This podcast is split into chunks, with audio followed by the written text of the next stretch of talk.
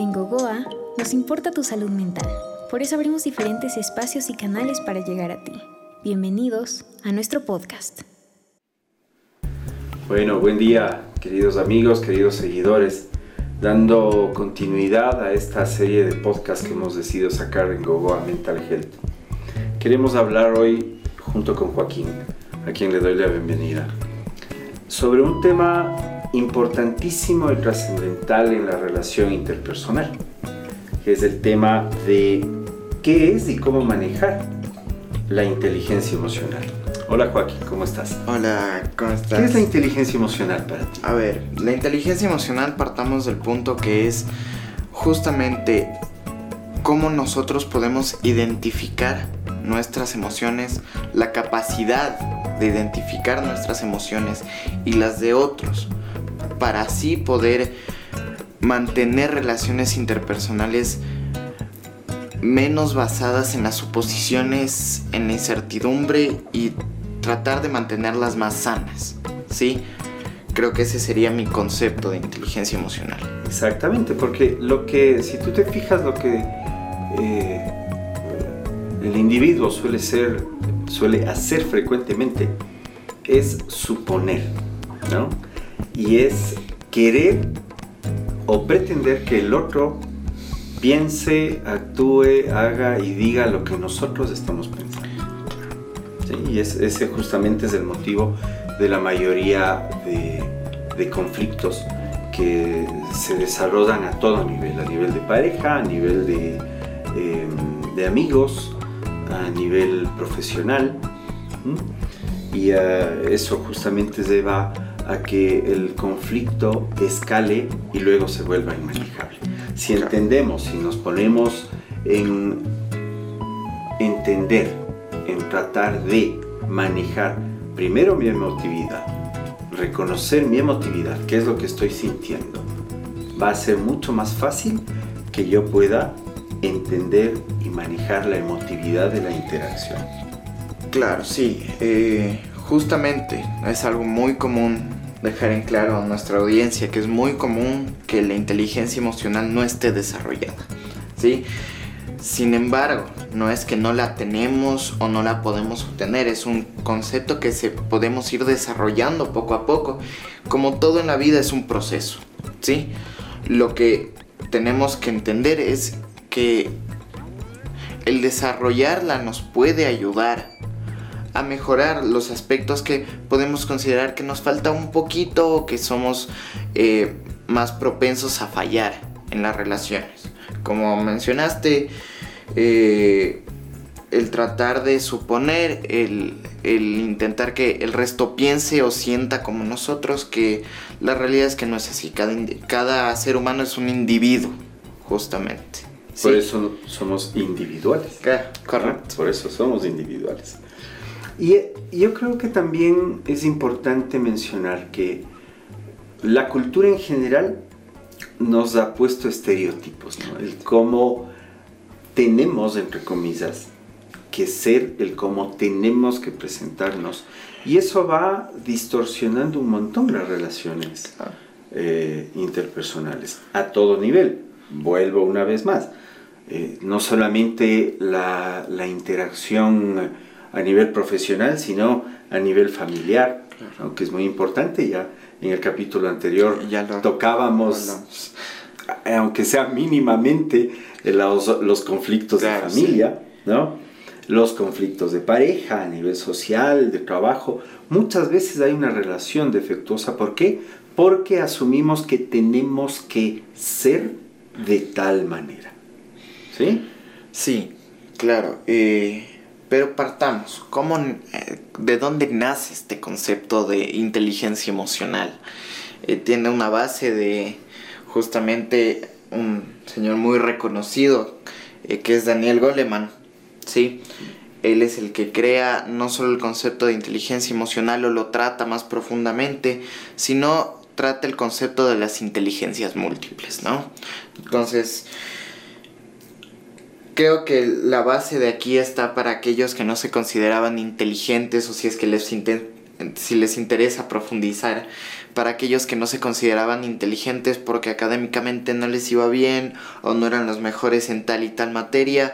Pues bien, aquí Daniel Goleman viene a solucionar ese problema, ese error de concepto, ¿no? Del, del IQ, del, del coeficiente intelectual. Sí. Que es algo en el que especialmente los papás, si, si es que hay papás escuchándonos, eh, sí eh, sería bueno el, el entender, ¿no? Siempre nos enfocamos, nos esforzamos porque mi hijo sea el mejor alumno, porque tenga las mejores notas pensando que el éxito académico va a generar un éxito en la vida. ¿Qué dices tú? ¿El éxito académico garantiza el éxito en la vida futura del Para nada, y justamente se ven muchos ejemplos, ¿no? De, por ejemplo, antes, ¿sí? cuando la persona no era académicamente eh, propensa a sacar buenas notas, etcétera, se le tildaba de no vas a conseguir nada en el futuro. Y realmente muchas de las empresas que han empezado a surgir o que empezaron a surgir no nacían de personas necesariamente académicamente inteligentes, sino inteligentes de una manera distinta, inteligencia emocional, inteligencia deportiva, eh, muchas otras áreas que, eran en realidad y que terminaron siendo más... Eh, no encuentro la palabra. En, exitosos. Exitosos, sí. Y justo te iba a decir, yo le cambiaría ese académicamente inteligentes por académicamente exitosas, porque son dos áreas totalmente distintas. No necesariamente eh, la persona que se gradúa con honores es exitoso en su vida profesional, ¿no? Es exitoso quien hace lo que le gusta. Es exitoso en la vida quien hace o quien explota sus habilidades, y ahí es donde entran las inteligencias múltiples, que también podríamos toparlos si les interesa a nuestros seguidores. En un futuro podcast. en un eh, futuro momento, pero eh, si nos enfocamos ahorita en la inteligencia emocional, yo sí quisiera mencionar, obviamente citando a Daniel Goleman, em, a los pilares, a los cinco pilares que tienen, que tiene la inteligencia emocional. El primero, entender nuestras emociones. El segundo, manejar nuestras emociones. El tercero, la motivación, que es una condición sin la cual no podemos hacer nada. Y esa motivación aplicada a la inteligencia emocional se puede traducir en persistencia, ¿no? en buscar la gratificación, y ese buscar la gratificación también es, es engañoso. Engañoso porque ¿qué es lo que hace el ser humano generalmente? Busca, la gratificación a corto plazo. Exactamente. Eh, eh, justamente eso, eso iba a recalcar. Eh, la motivación, como ya mencionaste, es vital nosotros. Sin motivación nosotros los seres humanos no nos movemos, no hacemos nada, no planteamos objetivos, no intentamos evolucionar a lo largo de nuestra vida. Pero es justamente lo que la inteligencia emocional, de lo que la inteligencia emocional se trata, es no buscar la gratificación instantánea, porque se nos va a acabar la chispa. Sí, la motivación es esa chispa que nos impulsa a seguir intentando y a seguir manejándonos. Si es que nosotros empezamos a buscar eh, cómo satisfacer esa, ese, esas ganas instantáneamente, se nos va a acabar la chispa en cierto momento. Se acaba la gasolina rapidito. Claro, correcto. El cuarto pilar es la empatía, que también es una, una cualidad del ser humano que hay que desarrollarla. Y la empatía, creo que hablamos algo en el episodio anterior, ¿no? Que era, que era es justamente esa cualidad, esa capacidad que tiene el ser humano para ponerse en el lugar del otro, para intentar entender el momento en que el otro está viviendo. Y el quinto, y tal vez el más complejo, el administrar cada una de nuestras relaciones. Claro, a veces nos sobrepasamos, a veces eh, no entendemos bien cómo distribuir nuestro tiempo entre nuestras relaciones o nos llenamos de muchas relaciones que no nos aportan mucho, pero como tenemos más relaciones pensamos que es mejor. A veces no es así, pero al tener nosotros poca inteligencia emocional desarrollada, no nos damos cuenta de esto. Entonces a veces aquí es donde cabe perfecto el refrán, menos es más. ¿Sí? ¿Ya? En eso es importante también y eh, tener eh, presente la importancia de los roles. Ocupar cada uno de los roles con lo cual vamos a administrar mejor las relaciones. ¿Qué emociones crees, Joaquín, que son las más difíciles de controlar? las emociones negativas. El miedo, el enojo. La tristeza no sé si es que lo calificaría como una emoción negativa, pero cuando ya eh, se junta con el enojo, la tristeza se vuelve molestia, ahí es donde hay que empezar a mejorar el manejo de las mismas. Es muy fácil mezclar las dos emociones, las emociones cuando uno se siente triste, eh, se siente mal incluso, tendemos a molestarnos y a usar de saco de box a otras de nuestras relaciones. Y eso es lo que no sabemos manejar correctamente. Exactamente, ¿no? Por ejemplo, tú decías el enojo, la ira, que es una de una emoción natural peligrosísima, ¿no? Porque la ira nos puede llevar a actitudes irracionales que obviamente como explota, como es excesivamente intensa, ¿no? anula nuestra racionalidad. ¿Sí? La tristeza, cuando también sobrepasa un límite, sobrepasa un tiempo, se puede volver depresión, con las consecuencias que se manejan de la depresión, que también puede ser muy peligrosa. ¿Y qué actitudes crees que tenemos que cultivar para manejar bien la, inteligencia emocional? Más que nada, yo creería que una de las principales actitudes sería el optimismo. ¿Sí?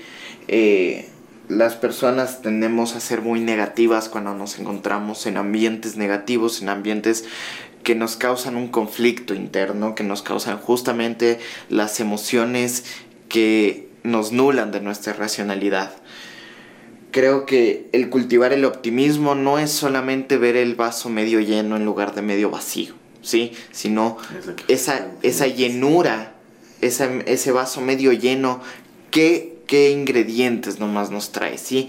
Que nos puede, que, que, estamos obteniendo de ciertas relaciones en lugar de qué nos falta en ciertas relaciones, ¿sí?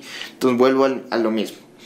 Si es que tomando el ejemplo del vaso y las relaciones. Nosotros nos llenamos de relaciones que no nos aportan mucho porque vemos el vaso medio vacío y lo intentamos llenar y lo intentamos llenar. En lugar de ver el vaso medio lleno con una relación que sí, tal vez nos faltan algunas cosas, pero vemos lo positivo de esa relación y la mantenemos, ¿sí? Y eso tiene una base ahí importantísima, que es la realidad en qué realidad estás pisando. Porque esa realidad te dice que estás en el vaso a mitad o tres cuartos. ¿no? Entonces entra la lucha de la realidad que tengo por la realidad que yo quiero tener o la que supongo debería tener. Y ahí se da el choque. Claro. Entonces, lo importante ahí creo que sería manejar el cómo vemos el escenario que estamos manejando en ese momento. Correcto. Y otra actitud a cultivar, aparte de la que tú decías del el optimismo, eh, sería la esperanza. El tener esperanza de. Y eso eh, incrementa la, el, fortalecer esa resistencia que tenemos al rechazo, que es otra de las es otro de los escenarios con los cuales la gente lucha y que genera muchísima distorsión. Sí, A nuestros seguidores les dejaría yo una pregunta, a ver si nos van escribiendo eh, y nos van comentando. Por ejemplo, ¿cómo están manejando ustedes el rendimiento académico? ¿Qué? ¿Sí? Sería espectacular que nos, que nos vayan escribiendo y nosotros ir tomando esas respuestas para eh, en un futuro irlas comentando, irlas profundizando, eh, e ir Claro, respondiendo también. a sus Perfecto, para cambiar ¿Qué la dinámica un poco. ¿Sí? Sí, sería ¿Ya? increíble. Y, y- y que esto tenga un, un ida y vuelta. Perfecto, ¿Ya? entonces ya topamos las emociones y las actitudes a controlar. El primer paso eh, de la inteligen- del desarrollo de la inteligencia emocional. Las emociones, actitudes a controlar y también las emociones y actitudes a cultivar. ¿sí? Son los dos primeros pasos para desarrollar la inteligencia emocional. Pero ahora, otro paso también muy importante identif- a identificar, ¿dónde se manifiestan? ¿Sí? ¿Dónde se manifiesta eh, eh, estas actitudes, estas emociones? ¿Qué, qué crees tú? Como ya habíamos dicho, prácticamente en todos los roles. ¿no? Manifiestas en tu rol productivo, es decir, en el, en el trabajo, en tu rol de familia, en el rol que ocupes en la familia, papá, hijo, hermano, en el rol social, Ah, claro. en el rol de pareja, o sea, en todas las relaciones se manifiesta. ¿no? Sí, sí, sí, t- totalmente de acuerdo contigo. Ahora vamos con la siguiente pregunta.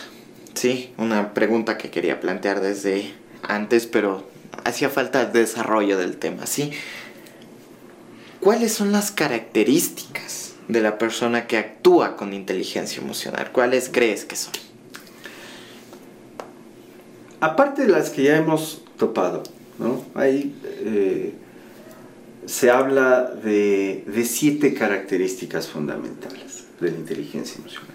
Es más, se, lo, se las llama los siete hábitos de la gente eh, con alta inteligencia emocional. ¿sí? El primero, por ejemplo, concentrarnos en lo positivo. ¿ya?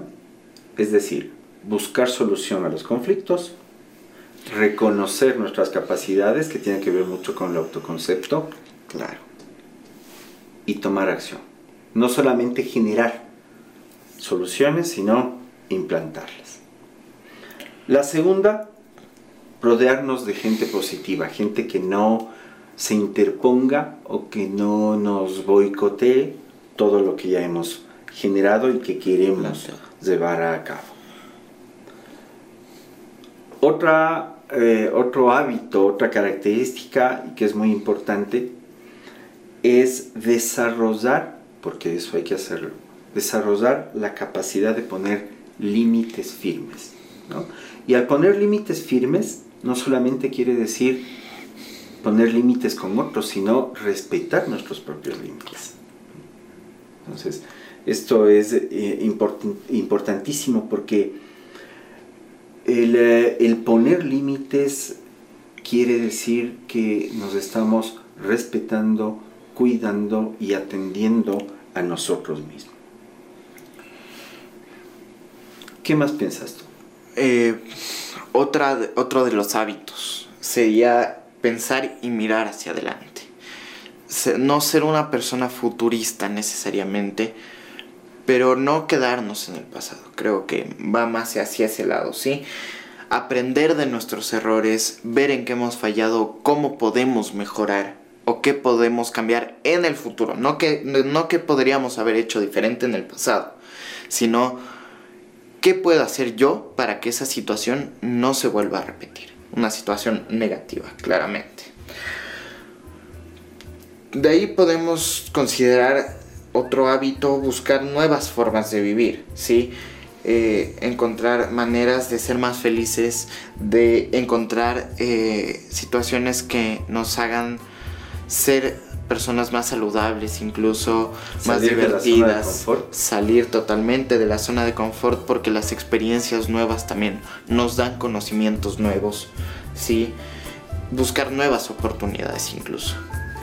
No sé si es que quieres acabar con los últimos dos Sí, hábitos. Los últimos dos serían el ah, cuidar la manera en cómo invertimos la energía emocional. Generalmente, y eso es parte de la cultura, especialmente la que nos movemos nosotros, el tomarnos los problemas de otros y tratar de solucionarlos nosotros sin tener ninguna injerencia. Eso desgasta y desgasta mucho. Claro. Y la última, es tomar conciencia de esta capacidad que tiene el ser humano, que es la de aprender todo el tiempo. El ser humano aprende hasta el último día de su vida. ¿Cuál es el problema? El que no lo queremos hacer. Claro. yo creo que con esto eh, dejamos planteadas, dejamos abierta la discusión. Ojalá nuestros seguidores nos sigan ah, eh, escribiendo, ojalá nos planteen respuestas a, las preguntas que hicimos y ah, bueno, seguiremos desarrollando más temas importantes de interés en, los siguientes eh, episodios. Muchas gracias por su atención. Y también agradecerles una vez más por eh, escucharnos esta vez. Si es que nos están viendo eh, por otra de las plataformas, agradecerles también. Estamos atentos a cualquier también, también a cualquier sugerencia o cualquier pregunta que deseen hacernos. Si estamos atentos siempre, recordarles que nos sigan a nuestras redes sociales también, eh, como Gogoa Mental Health. Y nos veremos en el siguiente episodio. Gracias. Gracias, hasta luego.